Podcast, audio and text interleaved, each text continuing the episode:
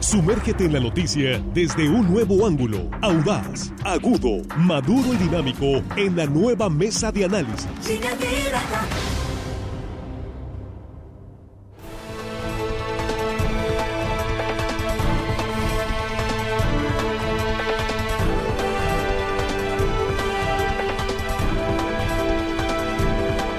Son las 8.25, aquí estamos ya en línea directa. Esta es la primera emisión de viernes, eh, ya 30 de septiembre. El saludo para usted que nos sintoniza esta mañana. Muchísimas gracias. Estamos ya en la mesa de análisis. Ya les hemos platicado el tema y la persona que nos va a acompañar aquí en el estudio. Antes que nada, pues damos la bienvenida aquí al notario público Luis Fernando Ortiz Bishop. Luis Fernando, qué gusto saludarte. ¿Cómo estás? Muy buenos días. Muy buenos días, Víctor. Muy bien. Muchas gracias por la invitación y aquí a las órdenes. Gracias por estar acá. Nos va a aclarar una gran cantidad de dudas sobre el tema del testamento. Ya, ya están llegando varias preguntas.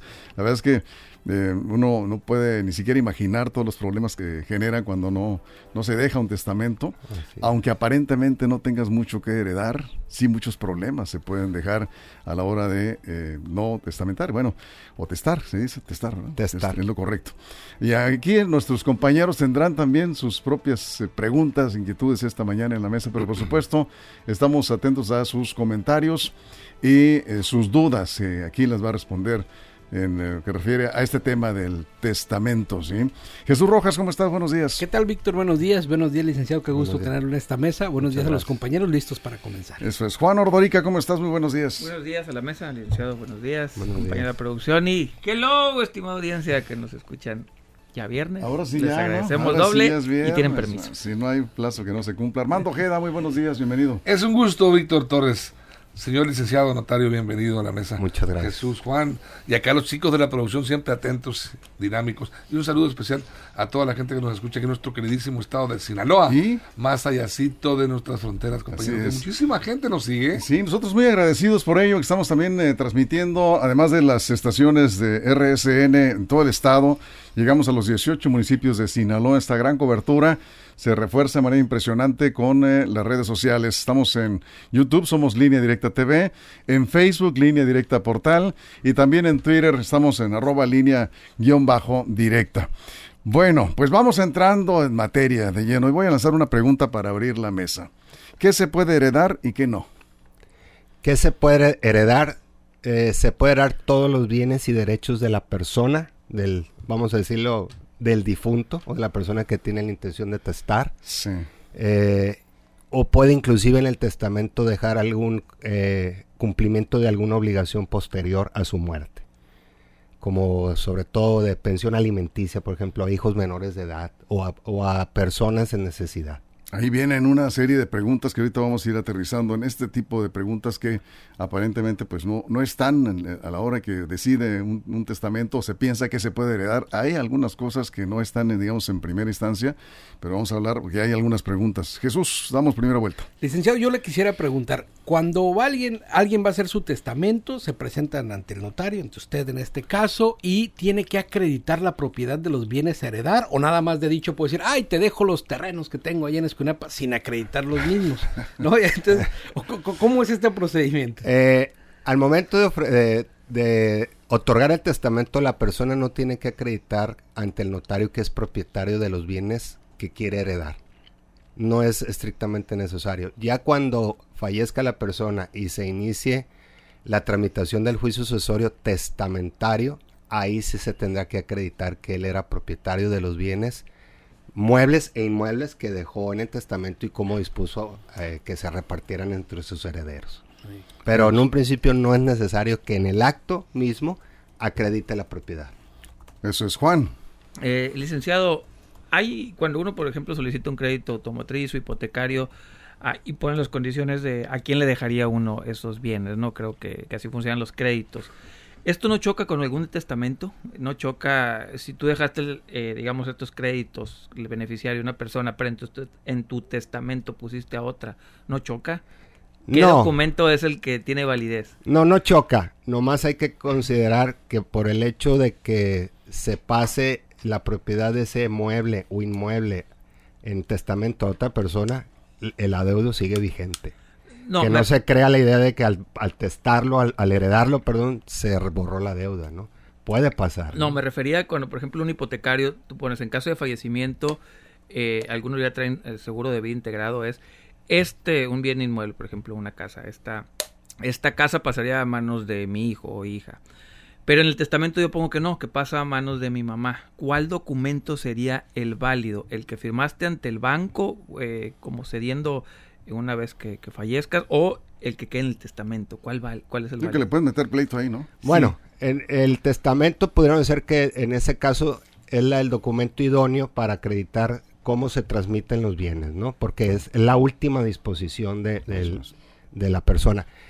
Hay, aquí en este caso pudiera decirse, oye, hay que ver la situación en especial de por qué en el contrato, en el crédito hipotecario se puso alguna sesión, ¿no? Ustedes lo piden ahí en O caso sea, de... entonces hay que verlo, pero inclusive, por ejemplo, en cuentas bancarias, tú abres tu cuenta bancaria y te piden beneficiario. Eso.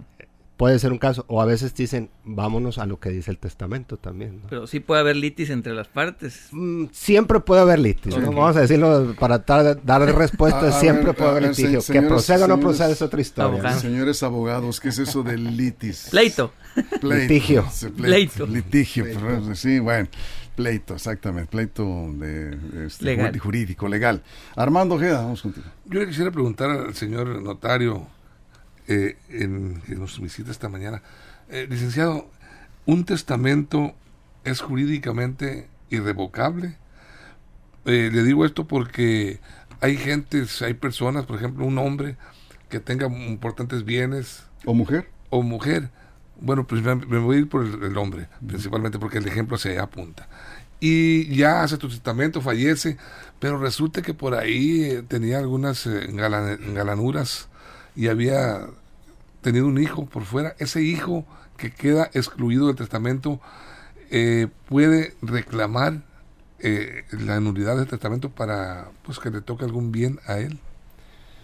Muy buena pregunta y la voy a tratar de aclarar porque lleva varias vertientes.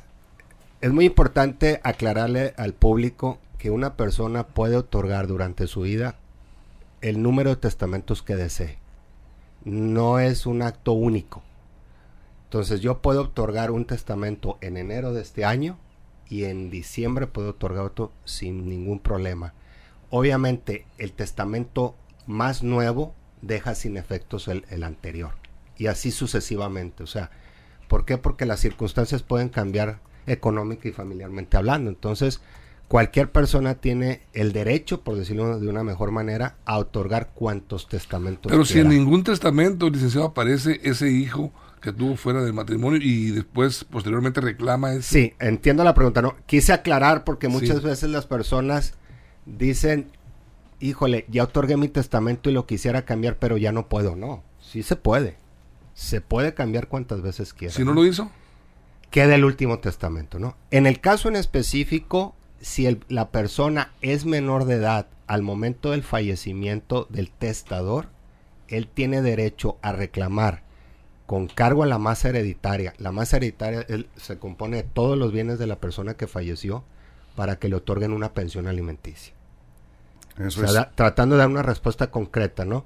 Si vamos a decir, oye, es mayor de edad al momento de que fallece su papá y no lo dejó en el testamento, de entrada puedo decir que por ese solo hecho no es estrictamente revocable el, te- el testamento, ¿no?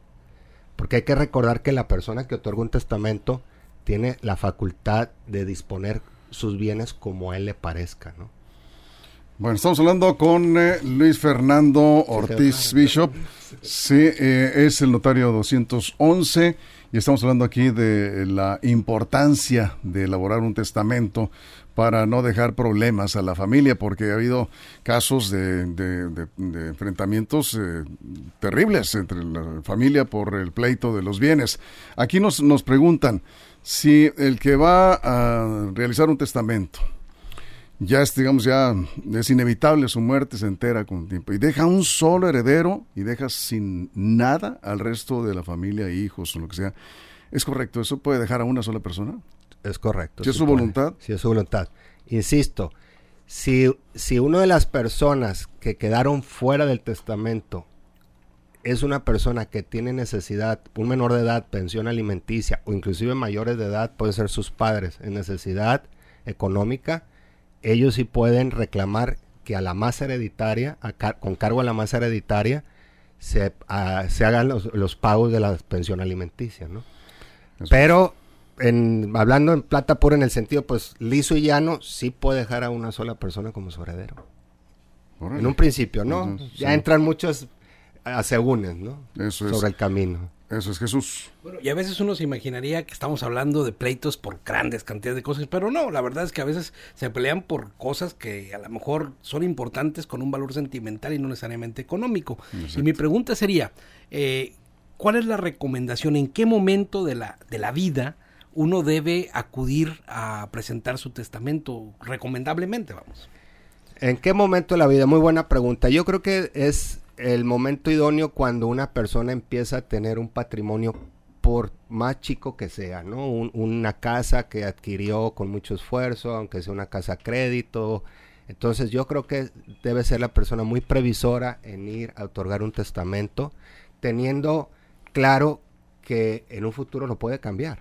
O sea, como dije hace un momento, no es un acto definitivo para toda tu vida. Tú lo haces definitivo si no lo cambias, ¿no? Pero cuando empieza a tener este una casa, eh, inversiones en una cuenta bancaria, cuando tiene un coche, algo, ya es considerablemente empezar a, a- a- a otorgar el testamento, ¿no? Eso es. Aquí el señor Beltrán pregunta, eh, dice, eh, a ver si puede responder. Si una persona dejó su testamento y falleció y han pasado dos años de su muerte y eh, la albacea no ha tomado la decisión de abrirlo, ¿qué procede en esos casos? Cualquier persona siendo familiar de la- del fallecido puede acudir ante el juez a denunciar el juicio sucesorio testamentario o intestamentario según sea el ¿Y caso. el juez lo puede obligar? El este juez y puede obligar o puede iniciar con el trámite. No es estrictamente forzoso esperar a que el albacea haga su trabajo. ¿no? ¿Qué es una albacea?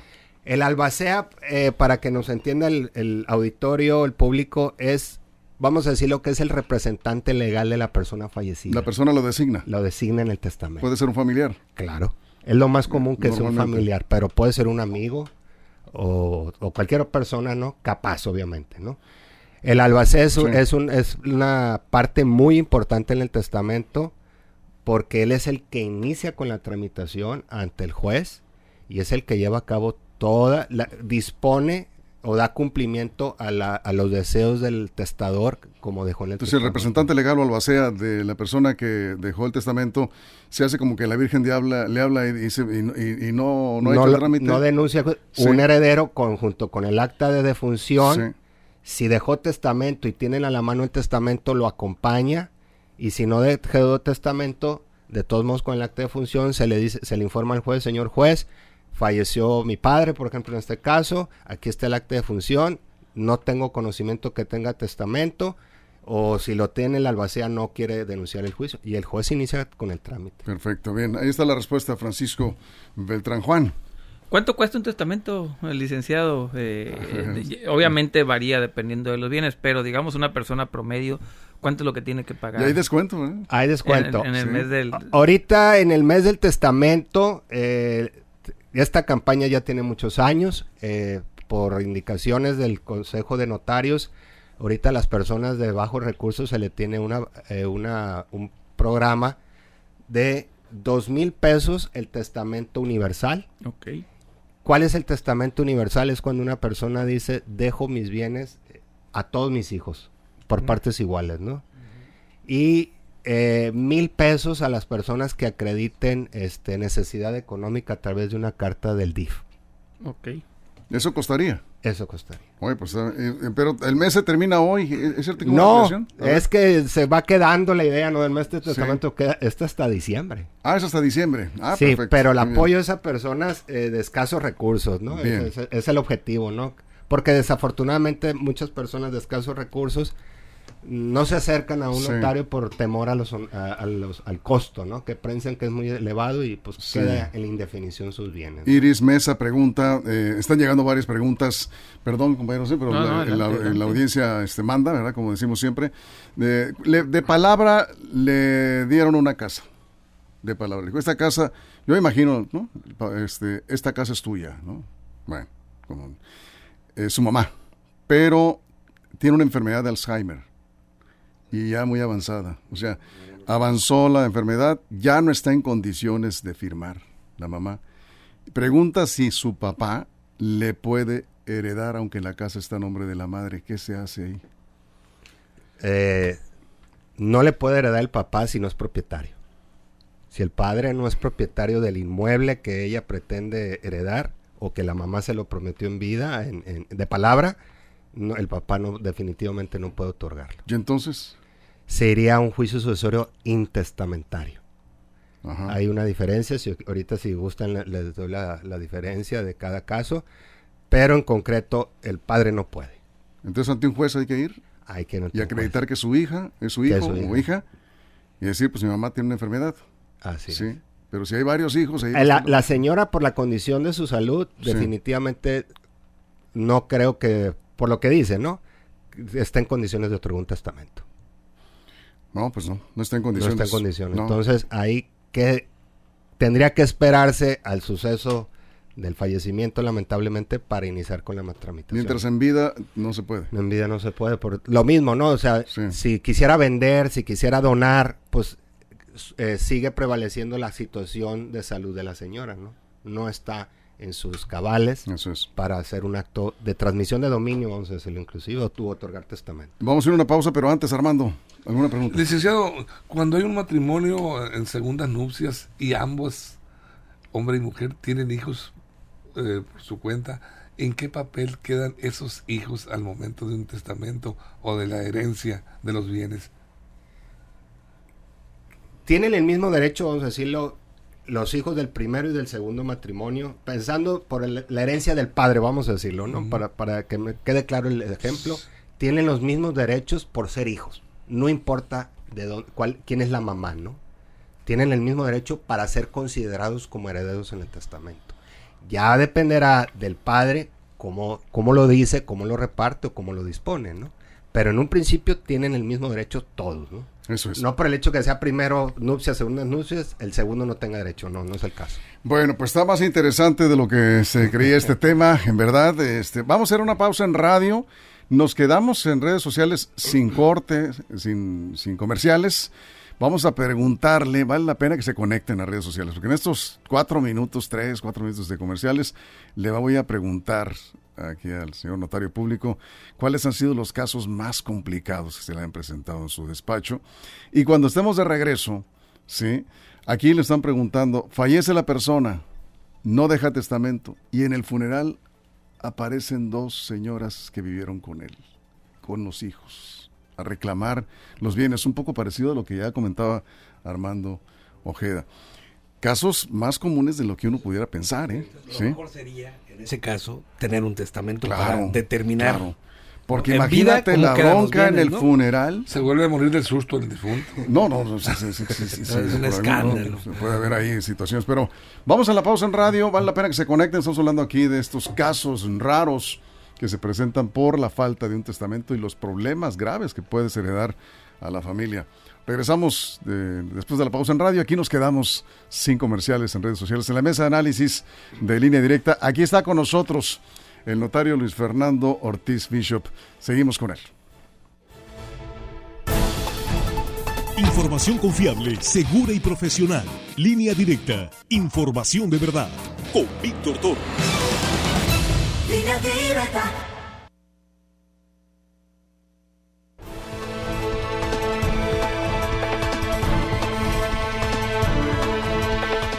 Aquí estamos de regreso, ¿no? Pues este, se puso muy, muy interesante el tema.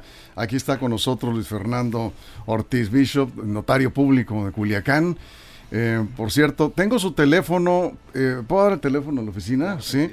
Para cualquier duda que haya quedado por ahí que no, no nos dé el tiempo, porque son O si se preguntas. animaron. Sí, eh, o, o, si quieren este, contratar sus servicios, su asesoría, 667-761-6488. Este, tiene varias líneas este teléfono, es del despacho, ¿verdad? Sí. Sí, entonces, notaría. se- 667-761-6488 es la notaría 211, por ahí enfrente de Palacio de Gobierno en Culiacán. Ahorita le voy a pedir sus redes sociales eh, también.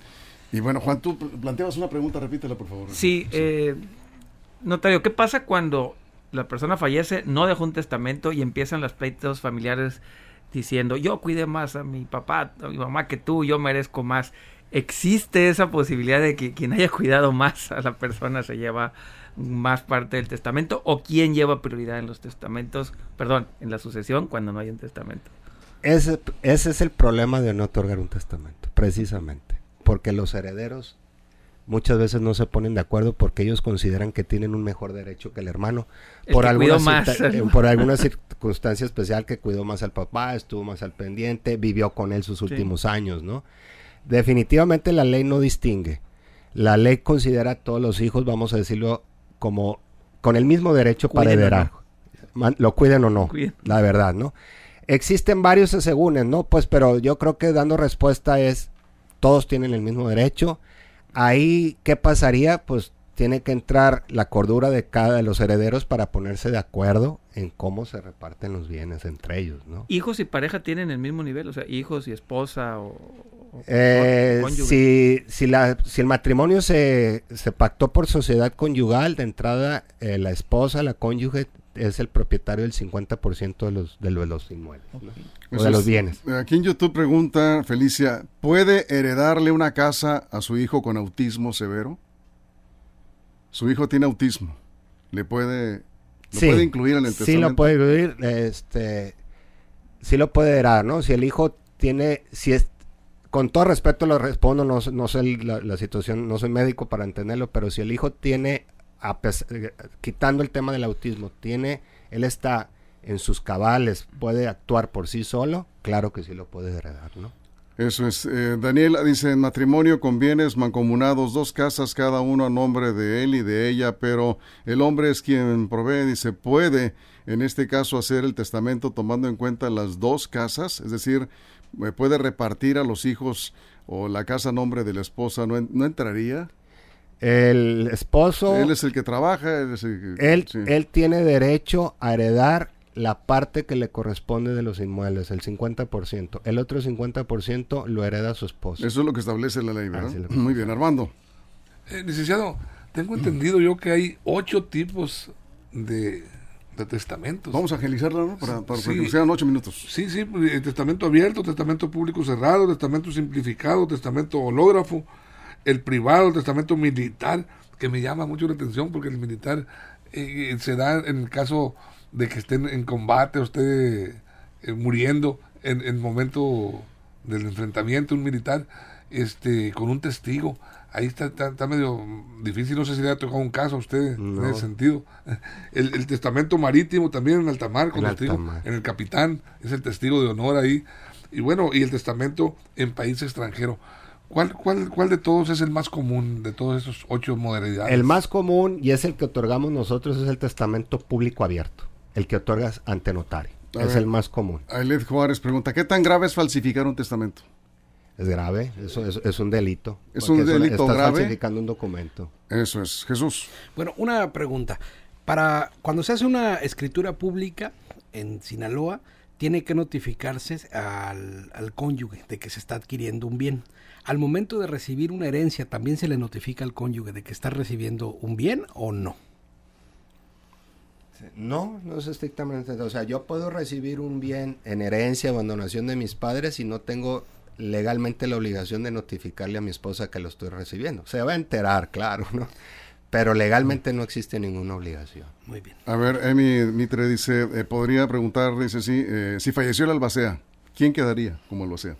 Se nombra un albacea si está ya el juicio sucesorio tramitándose ante el juez. Los herederos tienen el derecho de proponer un Aquí albacea. en este caso son varios hermanos. Los hermanos, los herederos, son los que nombran el nuevo albacea. Ellos se ponen de, Ellos se de ponen- acuerdo. Si no se llegan a poner de acuerdo, Eh, el juez lo nombra en su Pregunta lugar. Reisel Bravo, dice, bueno, dice, cuando pretenden dejar todos los bienes en partes iguales a los hijos, no es necesario hacer el testamento en esos términos, ¿es lo mismo? No, siempre es necesario hacer un Es que a la testamento. hora de que viene el reparto, vienen los problemas, ¿no? Sí, Juan. Testamento en puño y letra de, de la persona que esté a punto de fallecer es válido siempre y cuando haya algunos procesos jurídicos. Se puede, Es el hológrafo cumpliendo las formalidades del Código Familiar. Sí se, se puede hacer ahí a mano, lo puede Sí. dejar. Ok. Sí se puede. ¿Qué Todo- necesitan? Rápido. Ajá.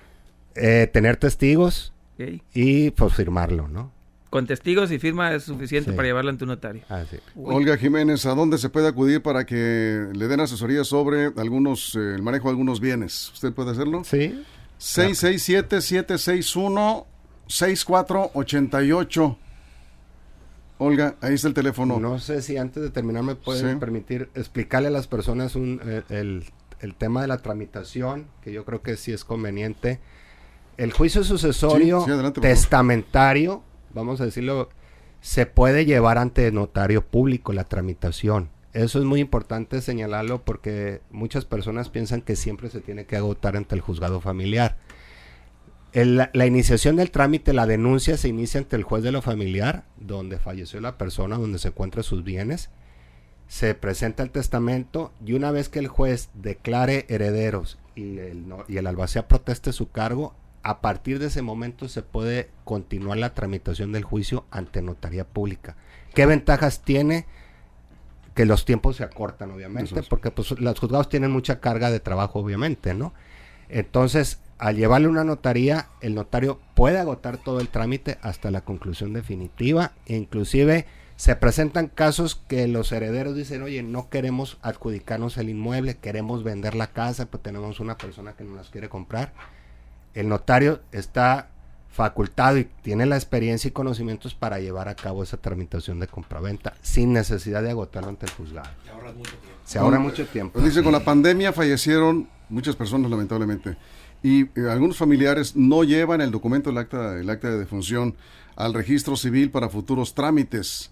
¿Es necesario? Sí, es necesario. El acta de función es el requisito principal para iniciar el juicio sucesorio. Eso es Armando.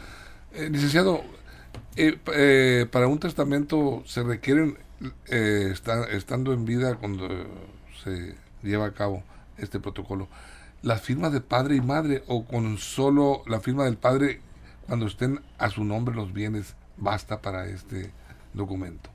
O tiene que firmar los dos, padre y madre. Cada quien puede otorgar un testamento por separado. Entonces no se necesita la firma de cuando se una persona otorga un testamento, salvo los casos que prevé la ley, cuando requiere testigos, una persona puede solo o- comparecer ante Pero si están en matrimonio, ellos ambos en mancomunado o bien No es mancomunado. necesario que comparezcan los dos. Uno puede, uno solo puede otorgar el testamento sin necesidad del de, de la firma del otro, Ah, de la pareja. Preguntan, ¿qué pasa si nadie quiere la herencia? Ah, Ah. ¿Dónde hay de esos? sí, sí. Bueno, ¿Quién puede, dar- será darse caso. ¿no? A lo mejor el Son personaje que falleció es una persona... O una casa salada que ni, dada la quiero, como dice la o canción. una casa En donde... caso extremo, la ley sí. prevé que cuando todos los herederos repudien su herencia, quede en la beneficencia pública. Sí, y el juez se encarga de eso entonces. Sí, se tiene que notificar a las autoridades de, oye, aquí hay un inmueble que nadie quiere para que tomen posesión. No dicen quién lo quiere, ¿no? No, Ah, no, ese queda para la beneficencia pública. Bueno, cerramos, Jesús, rápido. Pues muy rápido, ya para, para finalizar. eh, ¿Cuánto, ya nos dijo que costaba, pero digamos para las personas eh, común, cuánto cuesta fuera de la temporalidad del mes del testamento? Mm, Ahí está el arancel de notarios. La verdad es cada caso hay que checarse, ¿no? Y analizar. Dependiendo de la cantidad de Dependiendo bienes. de los bienes, sí, porque pues hay personas que, Que tienen que tienen bastantes bienes o quieren condiciones muy especiales, ¿no? Oye, en el caso de fallecimiento, así, así, o sea, lo reparten de manera distinta. Otros que dicen, no, parejito, todos juntos. Ok, y hay otros que dicen, no. Se puede complejizar tanto como la imaginación. Como de- la imagen, o sea, o sea, se puede hacer por herencia, por herederos o Bien. por legados. Juan. Pregunta muy rápida, ¿qué tanta vigencia tiene un testamento? Dejaron la herencia, nadie la, nadie la reclamó, ¿qué tanto po- tiempo queda Sí. vigente el, el testamento? Por siempre. Por siempre. A ver, Armando. Licenciado, cuando un matrimonio no tuvieron hijos, ¿qué grado de parentesco son los que pueden reclamar los bienes? Los padres pueden ser los que los pueden solicitar la- los padres o los hermanos. Los padres de la pareja o los hermanos de la pareja. Y por favor, de, para, para cerrar, eh, para que den los precios de nuevo, de los testamentos con los descuentos. Con los descuentos Sí. del mes de testamento que por oficio de consejo de notario se, se extiende hasta diciembre, son dos mil pesos el testamento universal, o sea, es el que dice heredo por partes iguales a todos mis hijos de todos mis bienes, sin dar explicaciones y sin legados, y mil pesos a las personas que lleven carta del DIF de, de, económica, no, no recuerdo bien, pero de, de necesidad económica, algo así. No Sí, les hacen un estudio socioeconómico. Ya, unos ¿verdad? estudios socioeconómicos. Muy bien, Luis Fernando Ortiz Bishop, notario público 211 en Culiacán. Redes sociales, a ver dónde pues, te pueden encontrar este, para Este, eh, cualquier duda, cualquier comentario. Ya dimos el teléfono, lo voy a repetir. eh, pueden preguntarle lo que quieran. Eh, 667-761-6488 es eh, su despacho en Culiacán, Luis Fernando Ortiz Bishop. Así es. Bien, Las redes sociales es Ortiz Bishop Notaría, tanto en Instagram como en Facebook. Ortiz Bishop Notaría. Notaría. Muy bien, pues muchas gracias por estar acá. Muchas gracias, muy amable. pasamos mucho tu tiempo. Gracias por aceptar la invitación. Claro que sí, Jesús, con muchas gusto. gracias. Pues muy claro, licenciado, muchas gracias. gracias. amable, en verdad, felicitaciones, muchas, ¿eh? Están llegando aquí muy claro. Este dice cosas que no sabían, en fin. Hay otros notarios que te agradan más de cómo llegas, ¿eh? Sí, sí, sí, algo ahí de eso, sí. Juan, muchas gracias. Nos vemos. Muchas gracias, Armando. Gracias a la producción, todo el equipo, muchas gracias al equipo de reporteros. Nosotros en punto de la una de la tarde, si ustedes lo permiten, en la segunda emisión de Línea Directa. Pásenla bien.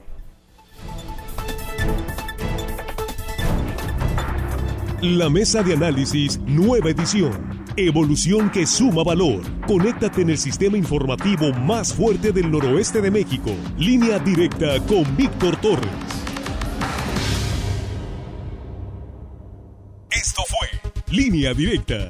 Información de verdad con Víctor Torres. Información confiable con fuentes verificadas y seguras. Línea Directa. Información de verdad con Víctor Torres. Esta es una producción de RSN, el grupo de comunicación más fuerte de Sinaloa. Línea directa.